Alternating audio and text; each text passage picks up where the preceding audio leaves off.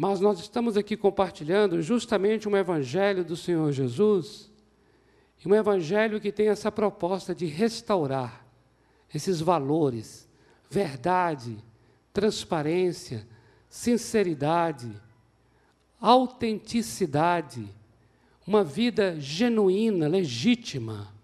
Amém, amados? O Evangelho do Senhor Jesus, ele propõe isso do início ao fim. Por isso é um Evangelho que nos alinha, que nos corrige. E nós estamos com ele aqui no capítulo 12 de Mateus. Eu gostaria que nós voltássemos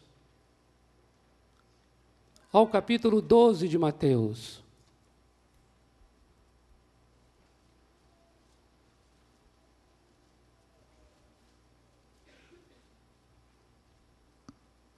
Capítulo 12 de Mateus, dos versículos 1 ao 8. Por aquele tempo, em dia de sábado, passou Jesus pelas searas. Ora, estando seus discípulos com fome, entraram a colher espigas e a comer.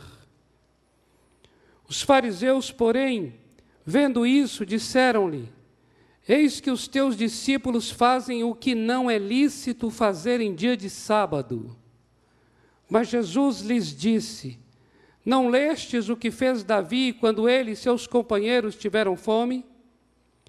Como entrou na casa de Deus e comer os pães da proposição, os quais não lhes era lícito comer, nem a ele, nem aos que com ele estavam, mas exclusivamente aos sacerdotes? Ou não lestes na lei que aos sábados os sacerdotes no templo violam o sábado e ficam sem culpa.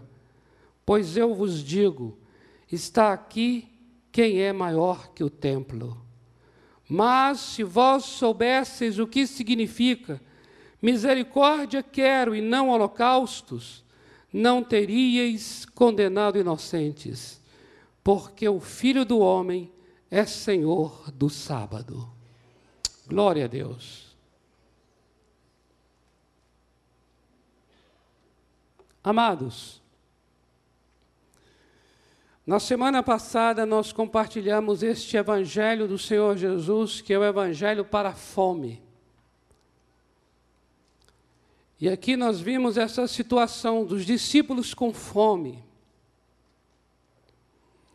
E fizeram o que não era lícito fazer no sábado, porque dentro do, da religião judaica, o sábado é sagrado, na verdade, como nós já dissemos, o sábado é sagrado do ponto de vista bíblico, mas, no entanto, as, a religião transformou esse mandamento bíblico originalmente para ser agradável.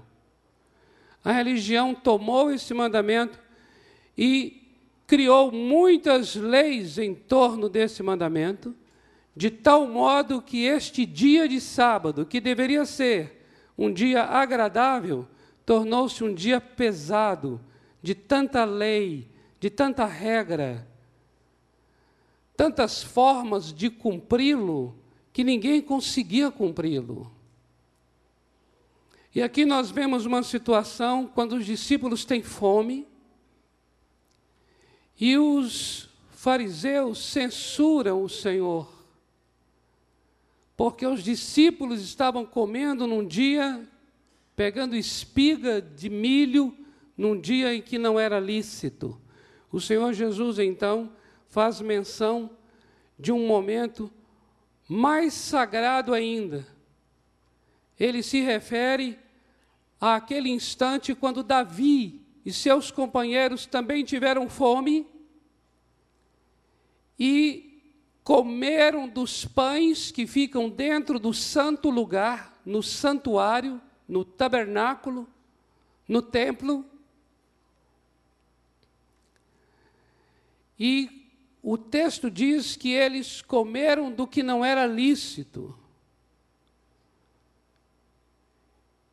O que era exclusivamente para os sacerdotes comerem, Davi comeu e os seus amigos, os seus companheiros. Quando o Senhor Jesus faz menção desse fato que aconteceu nas Escrituras, onde o próprio Senhor Jesus diz assim: Você não leu nas Escrituras isto?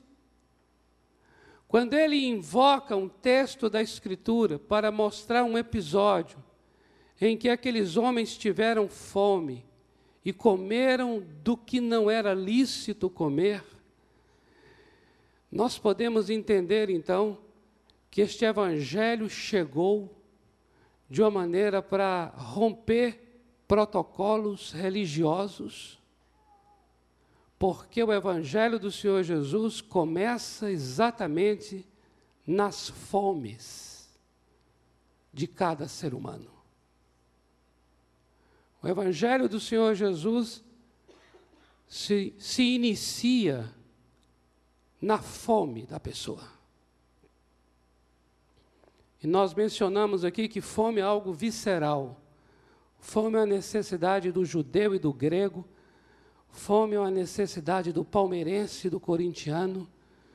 Fome é uma necessidade do branco e do negro. Fome é a necessidade do budista, do hinduísta, do ateu, do brasileiro, do argentino, do nordestino e do sulista. Fome não respeita credo, não respeita cor. Fome não faz discriminação racial nem social. A fome é algo inerente, intrínseca. Esse episódio aqui no capítulo 12 nos mostra que o evangelho que o Senhor Jesus está trazendo, a boa nova, a obra que ele veio para realizar, é uma obra que começa a partir das fomes, a partir das necessidades viscerais de cada ser humano, das necessidades essenciais das necessidades vitais de cada ser humano. A fome, ela é irreverente. E o que nós podemos presenciar aqui é que o Senhor Jesus está trazendo uma mensagem a partir dessa circunstância, para mostrar o quanto ele está vendo pessoas. Pessoas acima das questões religiosas. Ele está vendo seres humanos.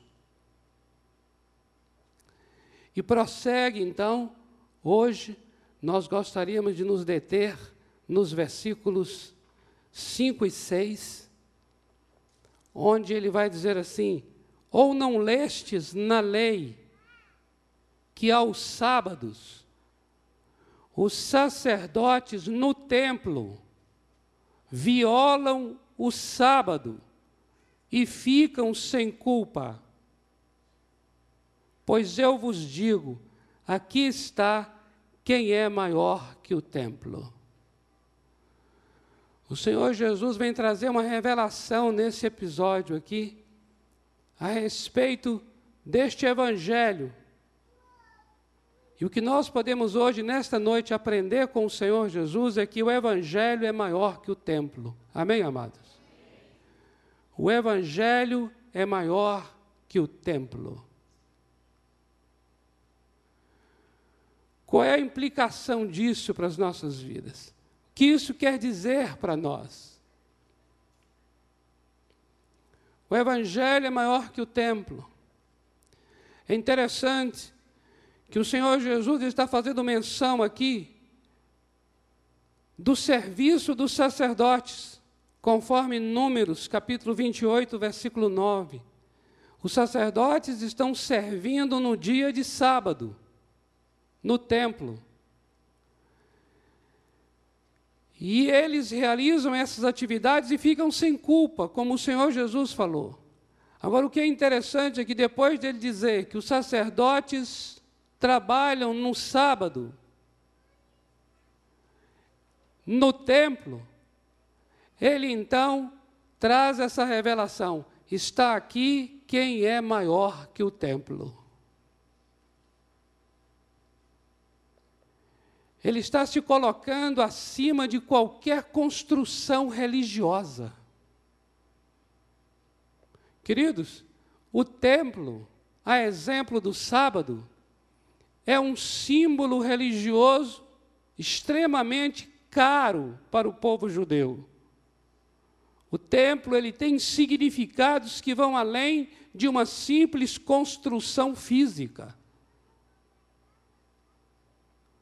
O templo, na verdade, foi construído por Salomão, o primeiro templo.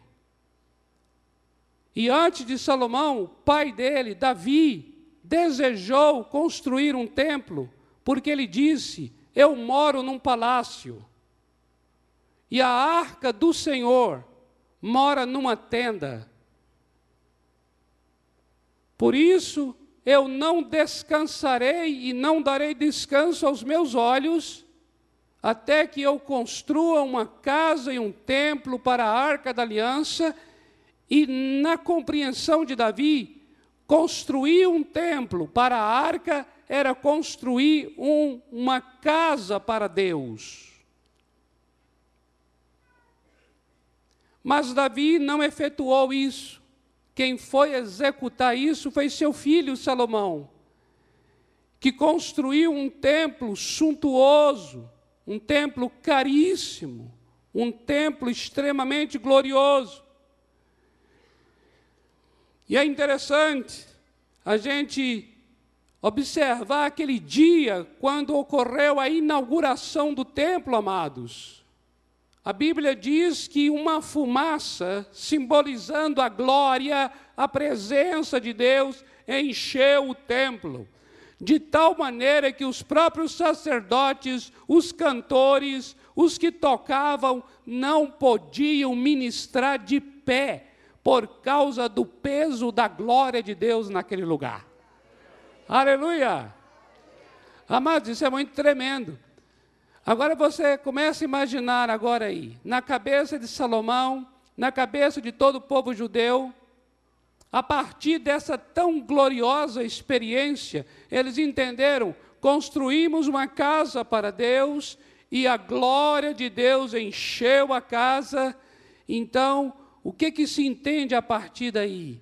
Se entende é, Deus habita no templo, Deus mora nesta casa. Logo, esta casa é uma casa sagrada. Essa casa e esse templo passam a ser símbolos significativos que dão uma identidade àquele povo de Israel como identidade de povo de Deus porque eles tinham o templo e o templo tinha Deus. Mas eu gostaria de mencionar agora um texto para os irmãos, que foi até uma oração de Salomão no dia da consagração daquele templo. Eu vou só mencionar, não precisa vocês lerem. Em segundo livro das crônicas, no capítulo 6, no versículo 18, Salomão orando disse assim: Mas de fato, habitaria Deus com os homens na terra? Ele está perguntando: habitaria Deus com os homens?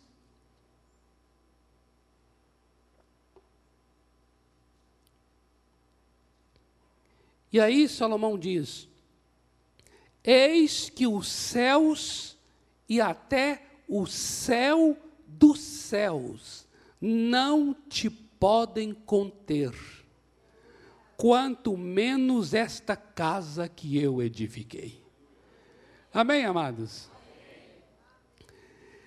Amados, nessa noite está aqui aquele que é maior que o templo. Aleluia! Aleluia! Uh! Uh! Ele é maior que o templo. O Senhor Jesus Cristo é maior que o templo. O seu evangelho, o evangelho do Senhor Jesus é maior que o templo. Eu queria ler para os irmãos Atos capítulo 7, versículos 48 e 49, declaração de Estevão, que estava ali trazendo um testemunho da história de Israel, Estevão então declara: Entretanto, não habita o Altíssimo em casas feitas por mãos humanas. Amém? O Altíssimo não habita em casas feitas por mãos humanas. Como diz o profeta, Estevão vai fazer menção de uma declaração do profeta Isaías, no capítulo 66 do seu livro, versículos 1 e 2. Estevão vai dizer: O céu, palavras do profeta Isaías, o céu é o meu trono. O Senhor está dizendo: o céu é o meu trono. Aleluia. E a terra é o estrado dos meus pés. Que casa me edificareis, diz o Senhor? Ou qual é o lugar do meu repouso?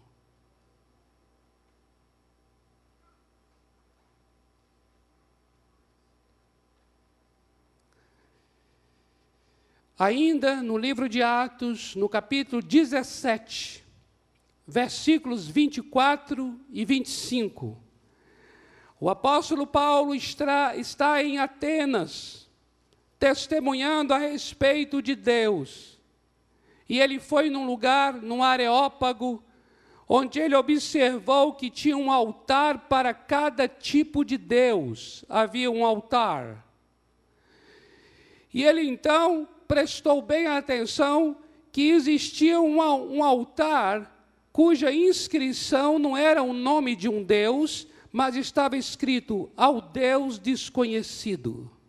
Era tanto Deus que eles tiveram cuidado de colocar um altar ao Deus desconhecido. O apóstolo Paulo, muito sabiamente, e tomando aquela ocasião, falou assim: Pois eu vou falar para vocês agora justamente deste Deus desconhecido. Oh, aleluia! Amém, amados? Queridos, o nosso Deus é incontrolável. O nosso Deus não cabe nas nossas formas. Aleluia! Vamos profetizar hoje isto aqui em nome de Jesus, amém? Vamos quebrar. Olha, eu queria que você pegasse um martelo espiritual na tua mão para quebrar toda a estrutura religiosa da minha mente, da sua mente e desse lugar aqui. Esse lugar não cabe o nosso Deus. O nosso Deus é um Deus que transborda para além das paredes, para além das janelas, para além do teto. Ele é maior que o templo. Não há como mesmo você chegar e dizer: Ah, o Deus é este o nome dele, é este o nome dele. Amados, o nosso Deus o próprio judeu, quando se refere ao nosso Deus, nem menciona o nome, porque o nome de Deus é uma é um são quatro consoantes que não se pronuncia, não se coloca vogal na consoante, justamente para não pronunciar o nome.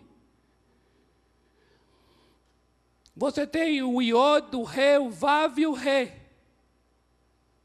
são as letras hebraicas, consoantes, que no nosso português é o YHWH. Tentaram colocar umas vogais aí para virar Yahvé, aí virou Yahvé. Aí colocaram mais vogal, virou Jeová. Mas a verdade é que o nome do nosso Deus é um nome impronunciável. Ele é o inominável. E por que é inominável? Porque tudo aquilo que você denomina, você controla. Tudo aquilo que você dá nome, você tem a presunção de conhecer. O nosso Deus, Ele é um Deus que não se prescruta. Ele é um Deus que está além da nossa ideia. Ele é Hashem, Hashem. Quando o judeu se refere a ele, chama de Hashem, que significa Ele é o nome. O seu nome é o nome. Ele falou para Moisés, Moisés falou: Quem eu posso dizer que é o Senhor? Eles vão perguntar quem foi que me enviou, porque a gente fica perguntando: de onde você é? Não é verdade? A gente quer saber de nome. Você é de qual igreja? Aí você fala, eu sou da igreja do Senhor Jesus Cristo. Ele não se contenta, ele quer saber qual o nome.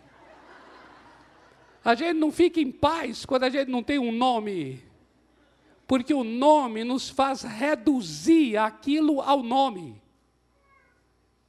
O nome tem um aspecto de definir, mas tem também um aspecto de reduzir. E aí a resposta do Senhor Deus a Moisés é: diga lá, pode dizer, que quem te enviou foi eu sou. É definição indefinida. Eles vão perguntar, pode dizer, pode dizer, eu sou e tem um sobrenome. O que sou? Aleluia! Por isso, quando Paulo olhou e falou assim: é o Deus desconhecido, é esse mesmo, tem tudo a ver com a natureza do nosso Deus, é o desconhecido. E Paulo diz: é sobre este Deus desconhecido que eu quero agora falar. E Paulo então vai declarar assim: o Deus que fez o mundo e tudo o que nele existe, sendo Ele Senhor do céu e da terra, não habita em santuários feitos por mãos humanas. Aleluia! Pode dar glória a Deus mesmo. Glória a Deus. Amados, o nosso Deus não é evangélico, amém? Ele não é batista, ele não é metodista, ele não é da quadrangular. O nosso Deus nem cristão ele é. Aleluia! Nosso Deus está além dessas normas, está além dessas roupas que a gente tenta fazer com que ele vista. Não cabe nele, não cabe nele, não cabe nele. A única pessoa que de fato veio demonstrar exatamente quem este nosso Deus é, é o Senhor Jesus Cristo. E é por causa do Senhor Jesus Cristo ser a imagem visível do Deus invisível, é que ele disse: Está aqui quem é maior que o templo. Ali ele está declarando a natureza divina dele.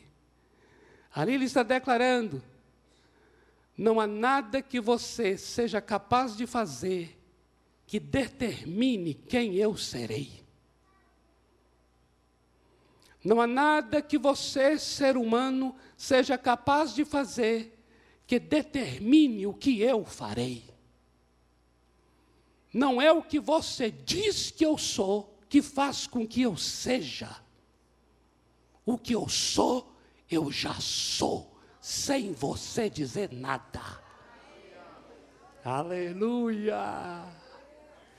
Nós temos que nos assustar com o nosso Deus. Nosso Deus está ficando muito, está muito fácil. Nós temos que temer, tremer e estremecer. Ele é o Deus terrível. Ele é o luminoso, o terrível, terrível, terrível.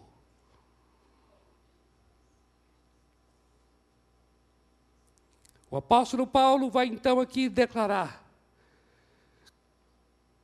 o Deus que fez o mundo e tudo o que nele existe, sendo ele Senhor do céu e da terra, não habita em santuários feitos por mãos humanas.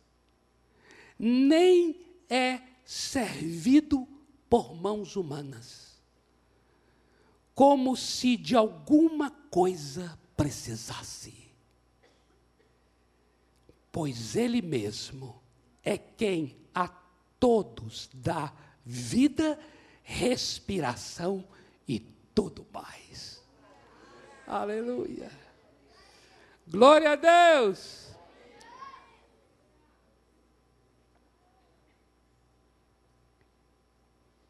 Amados, estamos lendo esses textos que falam que o nosso Deus não habita em templos feitos por mãos humanas? Porque nós estamos aqui para chamar a atenção do que a religião é capaz de fazer. A religião ela tem uma capacidade de produzir templos.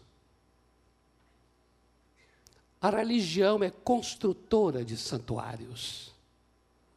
Sabe o que isso significa? Significa que a religião, nós, seres humanos, religiosos, nós sempre vamos tentar criar coisas para que Deus possa ser contido dentro destas coisas, para que Deus possa caber dentro dessas coisas. Quando ele está dizendo que ele não habita em templos feitos por mãos humanas, ele está querendo mostrar que não há nada que eu construa, não há ideia que eu tenha a respeito dele que consiga formatá-lo, controlá-lo ou manipulá-lo. Quando eu penso que eu sei, já não sei. Quando eu penso que Deus está, ele escapa. Quando eu leio um texto, por exemplo, do profeta Jeremias, capítulo 29, que ele diz assim: Serei achado por aqueles que me buscam. Aí você parece, parece que é dado a nós, é dado a nós o controle de achar. É só buscar que eu acho, é só buscar que eu acho, é só buscar que eu acho. Parece que Deus não tem uma vontade própria, um pensamento próprio, um interesse próprio. Ao mesmo tempo que lemos um texto assim, aí nós lemos um outro texto que diz assim: Eu fui achado por aqueles que não me buscavam.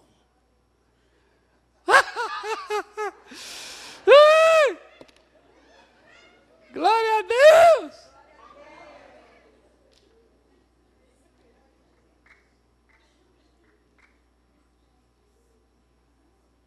E aí? Aí o teu controle, o meu controle, recebe um soco divino e é desmontado.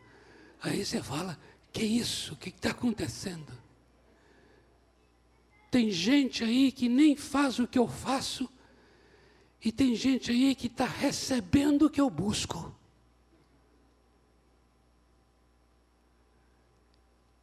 Está aqui aquele que é maior que o templo. Oh, tremendo é o Senhor.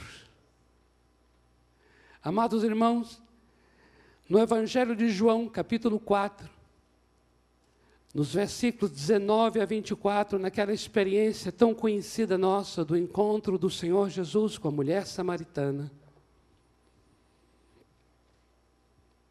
chega um momento da conversa do Senhor Jesus com a mulher samaritana, em que o Senhor Jesus revela o coração daquela mulher, e aquela mulher então entende que ela está diante de um homem que é profeta. Então veja agora, atenta para isso. Então, ela diz assim: Senhor, disse-lhe a mulher, vejo que tu és profeta. E agora veja o que ela vai dizer. Nossos pais adoravam neste monte. Vós, entretanto, dizeis que em Jerusalém é o lugar onde se deve adorar. Observe que a mente dela é bem típica de uma pessoa muito religiosa. Ela sabe onde é o local em que o povo dela samaritano adora, e ela sabe onde é o local onde o povo judeu adora. E a adoração dela está presa àquele lugar. O Senhor Jesus então lhe diz: mulher, podes crer em mim, que a hora vem, quando nem neste monte, nem em Jerusalém adorareis o Pai. Vós adorais o que não conheceis, nós adoramos o que conhecemos, porque a salvação vem dos judeus. Mas vem a hora, mulher, e já chegou essa hora, em que os verdadeiros adoradores adorarão o Pai em espírito e em verdade. Porque são estes que o Pai procura para seus adoradores. Deus é Espírito. Amém? Está aqui aquele que é maior que o templo. Deus é Espírito. E importa que os seus adoradores o adorem em espírito e em verdade. Glória a Deus. O Senhor aqui, ele rompeu com os lugares. Ele está declarando que agora Adoração é em espírito e em verdade. O que significa que, onde quer que eu esteja, em espírito e em verdade, eu posso adorar o Senhor. Eu adoro o Senhor dentro do templo, eu adoro o Senhor fora do templo. Eu diria até mais: adoramos muito mais ao Senhor fora do templo do que dentro dele. Se a adoração a Deus ficar presa a 30 minutos de louvor e adoração, significa que nós estamos sendo religiosos, estamos construindo altares com nossas mãos, estamos construindo um lugar onde Deus vai habitar. Mas Ele vai dizer a nós: Eu não habito em templos feitos por mãos humanas.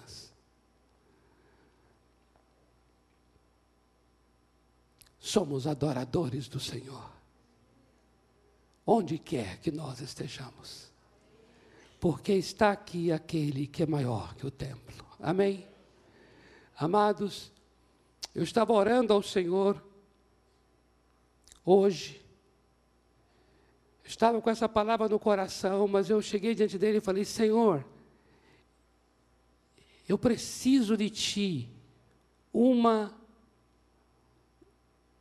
uma história nas Escrituras, uma passagem na palavra, que me traga, Senhor, entendimento e clareza, e dê clareza aos irmãos sobre o que está no teu coração, Senhor. O que o Senhor está querendo falar através desta palavra? O que está em teu coração quando o Senhor diz que é maior que o templo?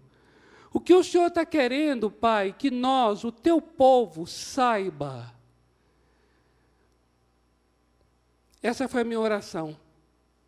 Queridos, imediatamente, imediatamente, quando eu estava orando isso assim, imediatamente, veio um texto à minha, à minha mente que jamais, jamais eu estava nem, nem imaginava texto igual. E eu fui rapidamente na Escritura para ler todo o capítulo. E ali, ao ler, eu entendi, senti, eu senti o que estava no coração do Senhor, para que a gente entenda que Ele é maior que o templo. Amém? Eu queria agora, então, ler com você essa passagem. Está no segundo livro das Crônicas no capítulo 30. Capítulo 30 do segundo livro das Crônicas.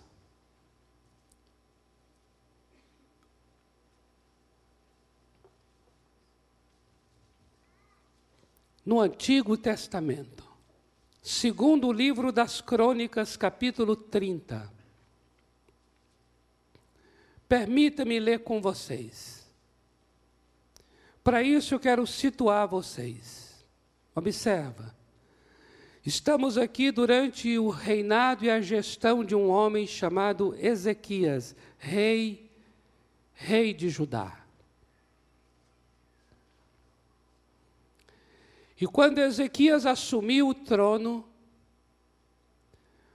o que foi as atitudes dele, segundo o coração de Deus, era remover do templo, preste atenção, remover do templo todos os deuses falsos. Ezequias, no capítulo 29, vai fazer um mutirão com todos os sacerdotes para limpar o templo. E isso aconteceu no primeiro dia do primeiro mês. Eu estou falando isso porque isso é importante você saber agora.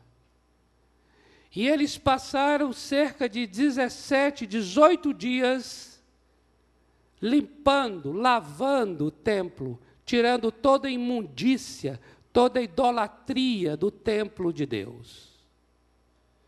Ocorre que, dentro do calendário sagrado que Deus havia dado, presta atenção, dentro do calendário sagrado que Deus havia dado, no dia 14 do primeiro mês é Páscoa. A data mais sagrada das sagradas. A festa mais sagrada de todas as festas.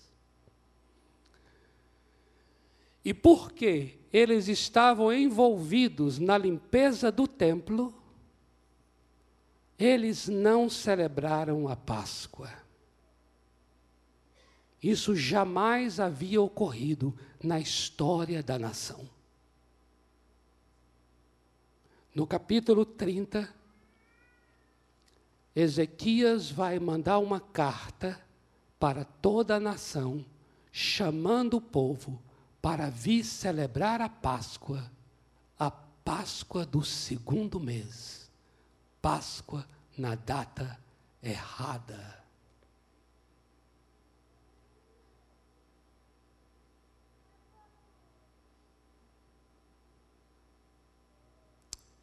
Eu quero muito que você, nessa noite, tenha agora um entendimento e uma revelação do coração de Deus.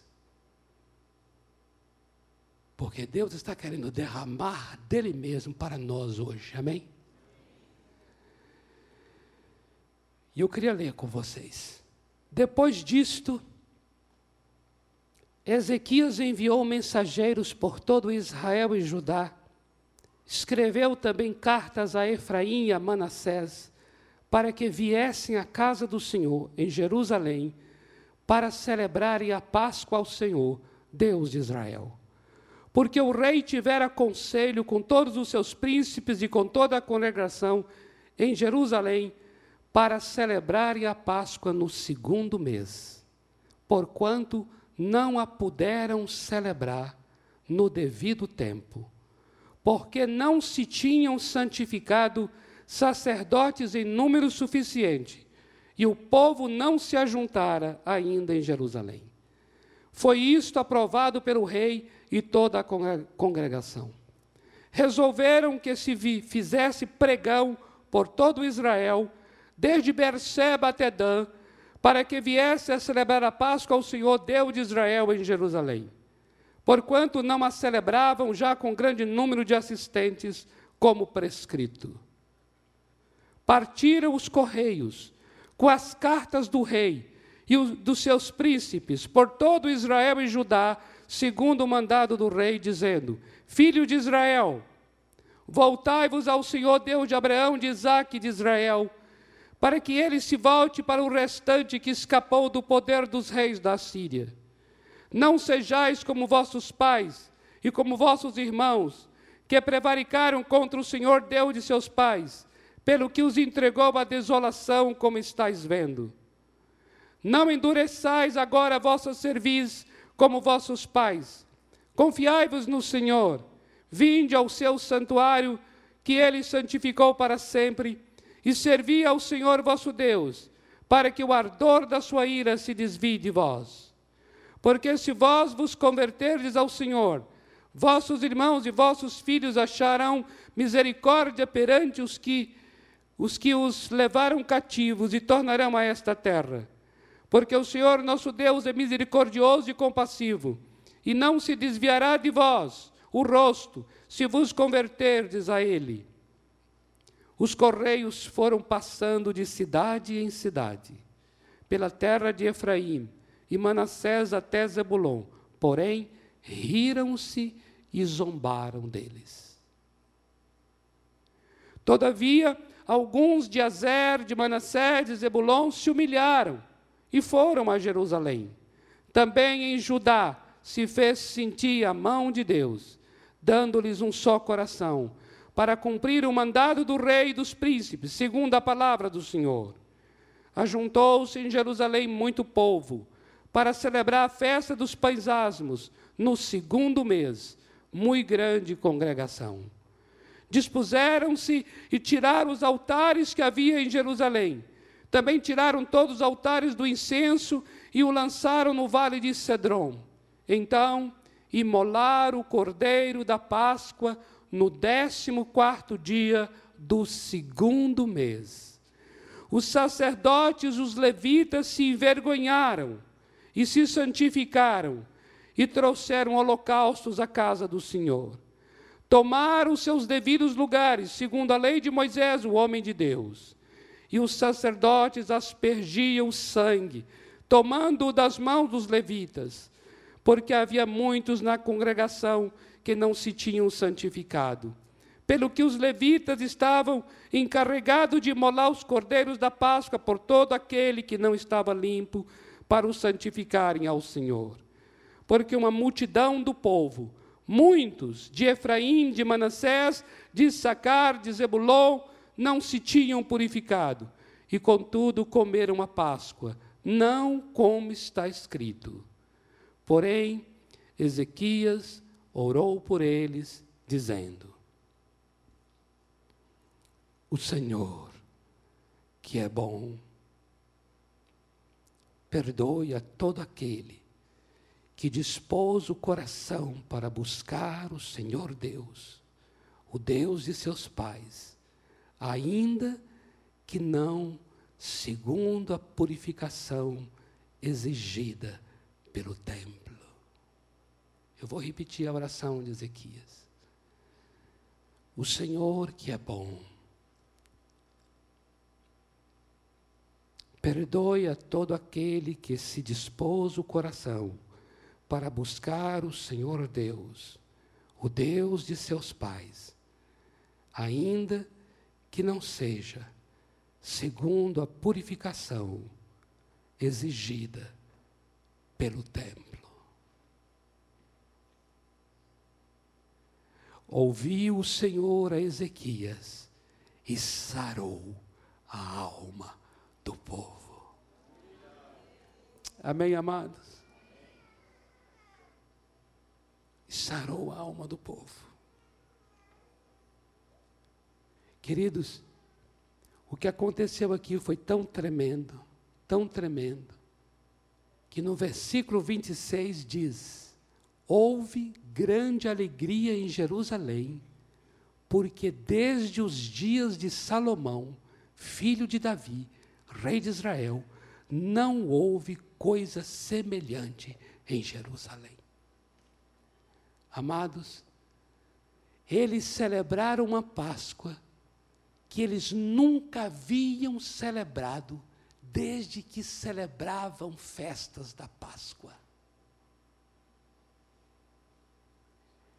Eu posso agora aqui entender que a data estava de fato errada, mas o coração era um coração certo.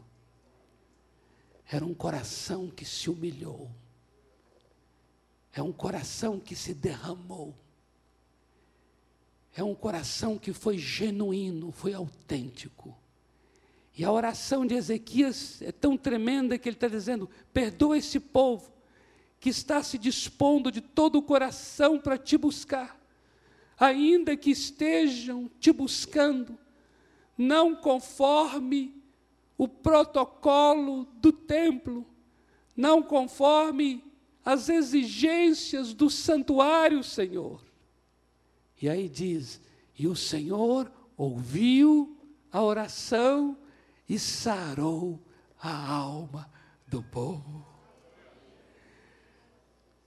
Amados irmãos, isso para mim é tão forte, tão forte, porque eu fico pensando assim: será que nós estamos dentro do templo? Será que nós estamos fazendo as coisas certas dentro do templo, mas o coração nosso não tem mais prazer em Deus? O coração nosso não está mais aqui, o coração nosso não está mais buscando com anelo, buscando com, com anseio o Senhor. Perdemos a graça de buscá-lo, deixamos esse amor do início, abandonamos esse primeiro amor. E aí eu me encontro com esse evangelho do Senhor Jesus, que é o evangelho daquele que é maior que o templo. É o evangelho daquele que está vindo ao meu coração. É o evangelho daquele que está vindo para alguém que anseia, que anela, ainda que não seja conforme as exigências do templo. Amados irmãos, nós precisamos orar nessa hora. Amém? Vamos orar?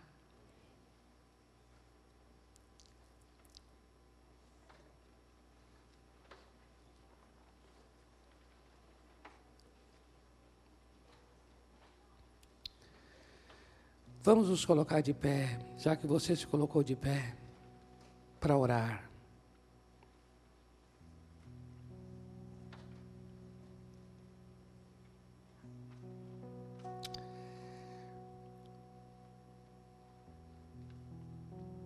Teve um momento no ministério do Senhor Jesus, um momento tão tremendo, quando ele estava na casa de um homem chamado Simão.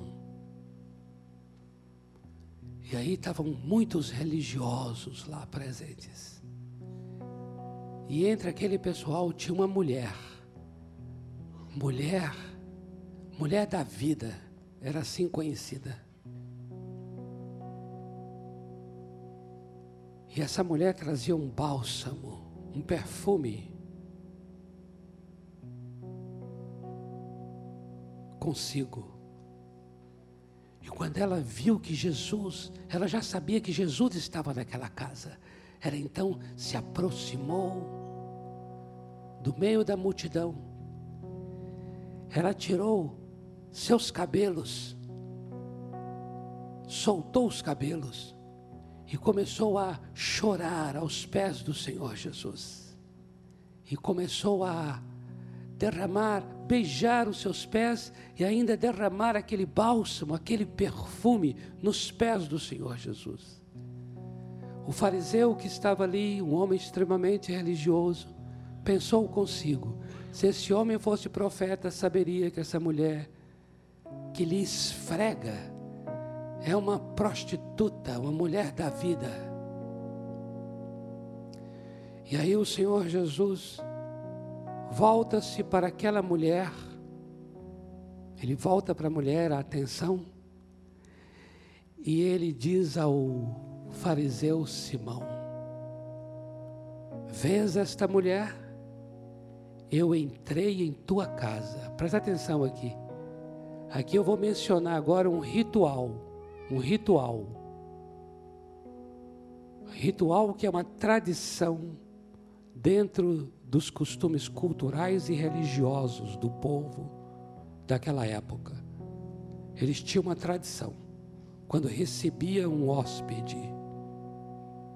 Então veja o que Jesus vai falar agora. Está vendo esta mulher, Simão? Eu entrei em tua casa e não me deste água para os pés. Mas esta mulher, ela regou os meus pés com lágrimas e os enxugou com seus cabelos. Simão, você não me deu o beijo, o ósculo que você deveria me dar. E no entanto, esta mulher, desde que entrei, não cessa de me beijar os pés. Simão, você deveria, conforme a tradição, me ungir a cabeça com óleo. Você não me ungiu a cabeça com óleo, mas esta mulher, com o seu perfume, unge os meus pés.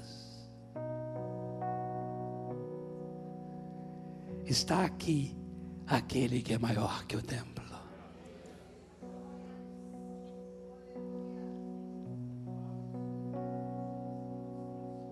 Oh, aleluia. Bendito seja teu nome.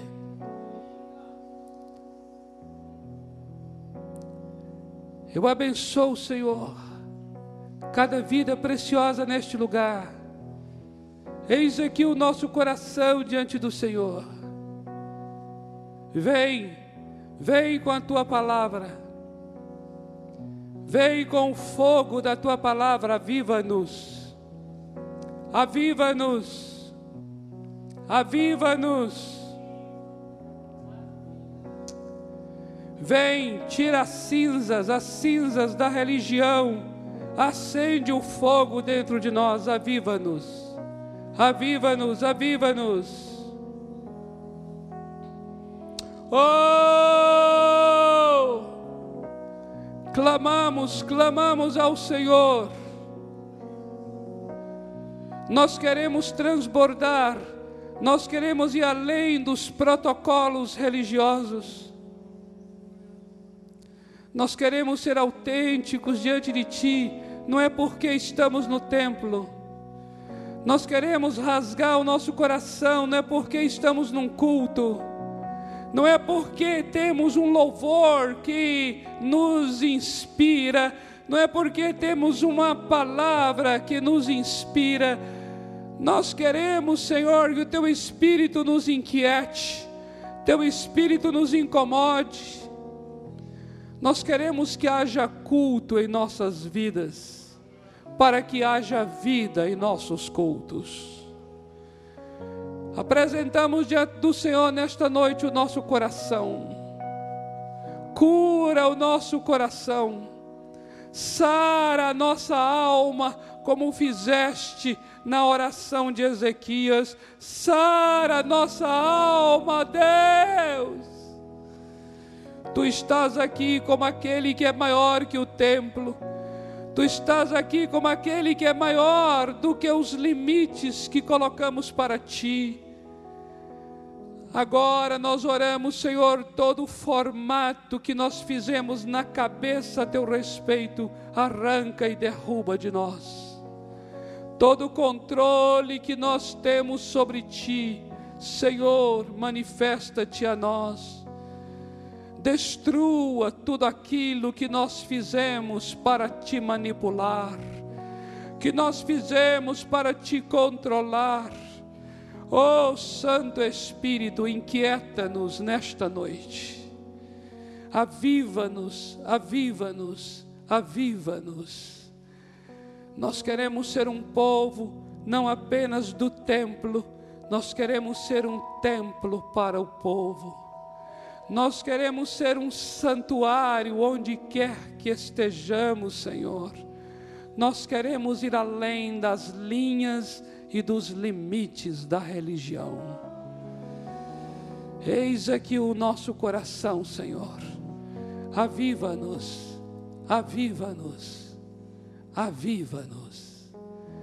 Eu gostaria que nós ministrássemos aquele cântico que nós ministramos aqui sobre a graça maior que o meu passado, maior do que o pecado, maior do que toda dor. Eu gostaria que nós ministrássemos mesmo diante do Senhor esse cântico, amados, declarando a graça do Senhor, que é maior, a graça que é maior que o templo, a graça que é maior do que a nossa religiosidade, a graça que é maior do que os limites que nós já estabelecemos. Que o Senhor rompa em nós hoje e faça uma coisa nova no nosso coração nesta noite em nome de Jesus. Amém? Podemos declarar aqui onde estão os amados aqui.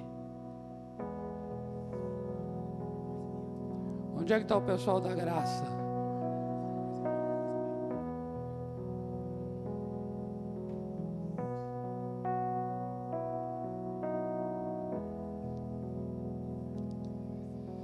Graça que é maior, maior que o passado. A graça que é maior que o futuro. Aleluia. Aleluia. Amém.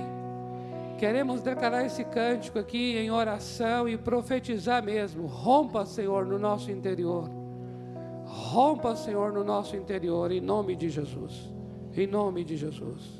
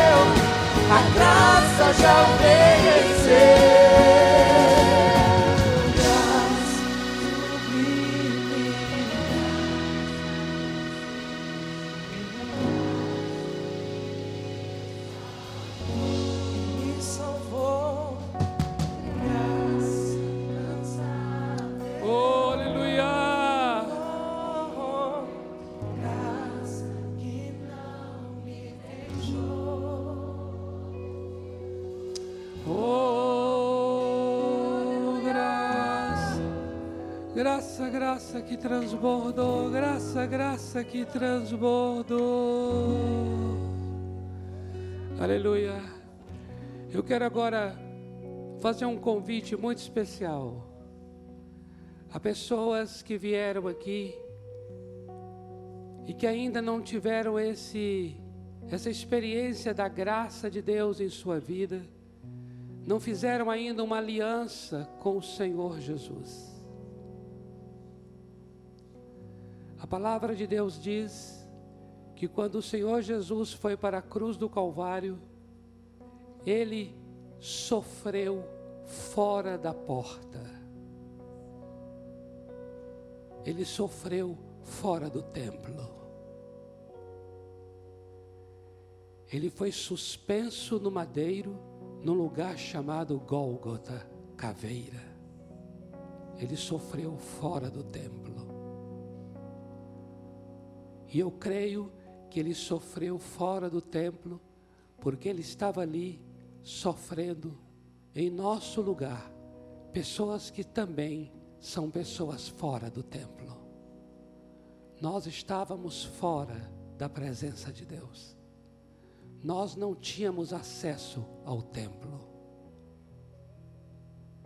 E o Senhor Jesus Cristo, o Cordeiro de Deus, morreu fora da porta. E ele estava ali fazendo isso em meu lugar, em seu lugar. Para que hoje eu pudesse ter acesso à Sua presença, para que hoje eu possa entrar, eu possa me aproximar, eu possa entrar pelas portas da Sua presença. Ele sofreu fora da porta. Então, se você, se você tem vivido uma vida que você sente que está distante, distante, fora do templo, distante da presença de Deus, você não sente essa comunhão com Deus, essa proximidade de Deus como Pai, e você está aqui nessa noite, ouviu essa palavra que Jesus é maior que o templo, isso quer dizer que Jesus foi até você, ele foi além do templo, ele é o Deus fora do templo, e ele vai para quem está lá fora, e ele incomoda o coração para que a pessoa entre e se aproxime. E eu creio que você está aqui, não porque um amigo, uma amiga te convidou, mas mais do que isso, você está aqui porque é da vontade de Deus que você viesse a este lugar. Então a minha pergunta é: você que veio a este lugar e que ainda não fez essa aliança com Deus, ainda não não fez essa aliança e essa confissão da sua boca de Jesus como teu Senhor e Salvador. E hoje nessa noite você está aqui para isso e entende que eu estou falando com você, eu gostaria que você desse um sinal com a sua mão, dizendo assim: hoje eu quero, eu quero fazer uma aliança com Deus. Dê um sinal com a sua mão e eu vou entender que você está querendo fazer uma aliança com Deus. Olha aqui, ó. Nós temos duas queridas aqui. Quem mais? Aqui nós temos uma amada, Quais outras pessoas estão aqui aí na galeria que levantando a mão você está dizendo assim: Eu quero fazer essa aliança com Deus. Eu quero que a minha vida seja transformada por esse Evangelho do Senhor Jesus Cristo. Você que levantou a mão, vem aqui à frente. Eu gostaria de orar com você. Pode vir aqui. Não se constranja, venha. Vem aqui, pode vir. Junte-se aqui as pessoas que estão aqui. Isso. Pode vir, não se constranja não. Pode vir. Se tem mais pessoas aí, pode vir aqui. Nós vamos orar com vocês. Amém? Eu vou pedir que vocês façam uma oração simples, repetindo comigo, tá bom? Eu queria que vocês declarassem assim: Senhor Deus, nesta noite, eu quero fazer uma aliança, uma nova aliança contigo. Por isto, eu confesso com a minha boca que Jesus Cristo, o Deus Jesus, é o meu Senhor, é o meu único Salvador, e eu o recebo agora em minha vida, e declaro que a minha vida, a partir de hoje, será o verdadeiro templo, a verdadeira morada do Senhor Amém. Amém, amados. Glória a Deus. Glória a Deus. É exatamente isso. O Senhor transforma nosso corpo no seu verdadeiro templo. Amém. Eu queria que nós é, pudéssemos, é, os, os irmãos já estão orientando aí as queridas, por favor. Isso, acompanha esses amados aí, ó. Pode acompanhá-los aí. Isso. Glória a Deus. Eu queria que vocês juntassem assim essas. Vamos dar as mãos. Louvado seja o Senhor. No próximo domingo eu quero encerrar essa trilogia, estou chamando de trilogia, de Mateus 12, com o Evangelho da Miséria e Córdia. Amém? O Evangelho da Misericórdia. Que é isso que o Senhor declarou. Misericórdia eu quero e não sacrifícios. Eu quero encorajar você a convidar pessoas nós todos necessitamos de dessa misericórdia. Mas essa misericórdia quer também transbordar em favor de vidas, vidas que são colegas, amigos, familiares nossos. Porque nós queremos ministrar a misericórdia de Deus em favor dessas pessoas. Amém?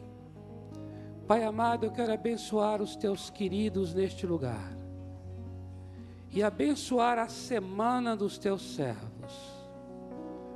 Eu oro para que o Senhor Jesus Cristo se revele a cada um neste lugar.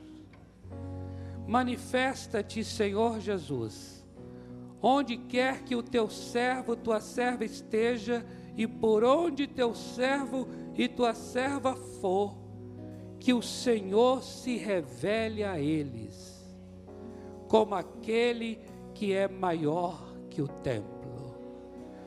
Eu oro por esta revelação, em nome do Senhor Jesus Cristo. Amém. Amém, amados. Glória a Deus. Dê um abraço.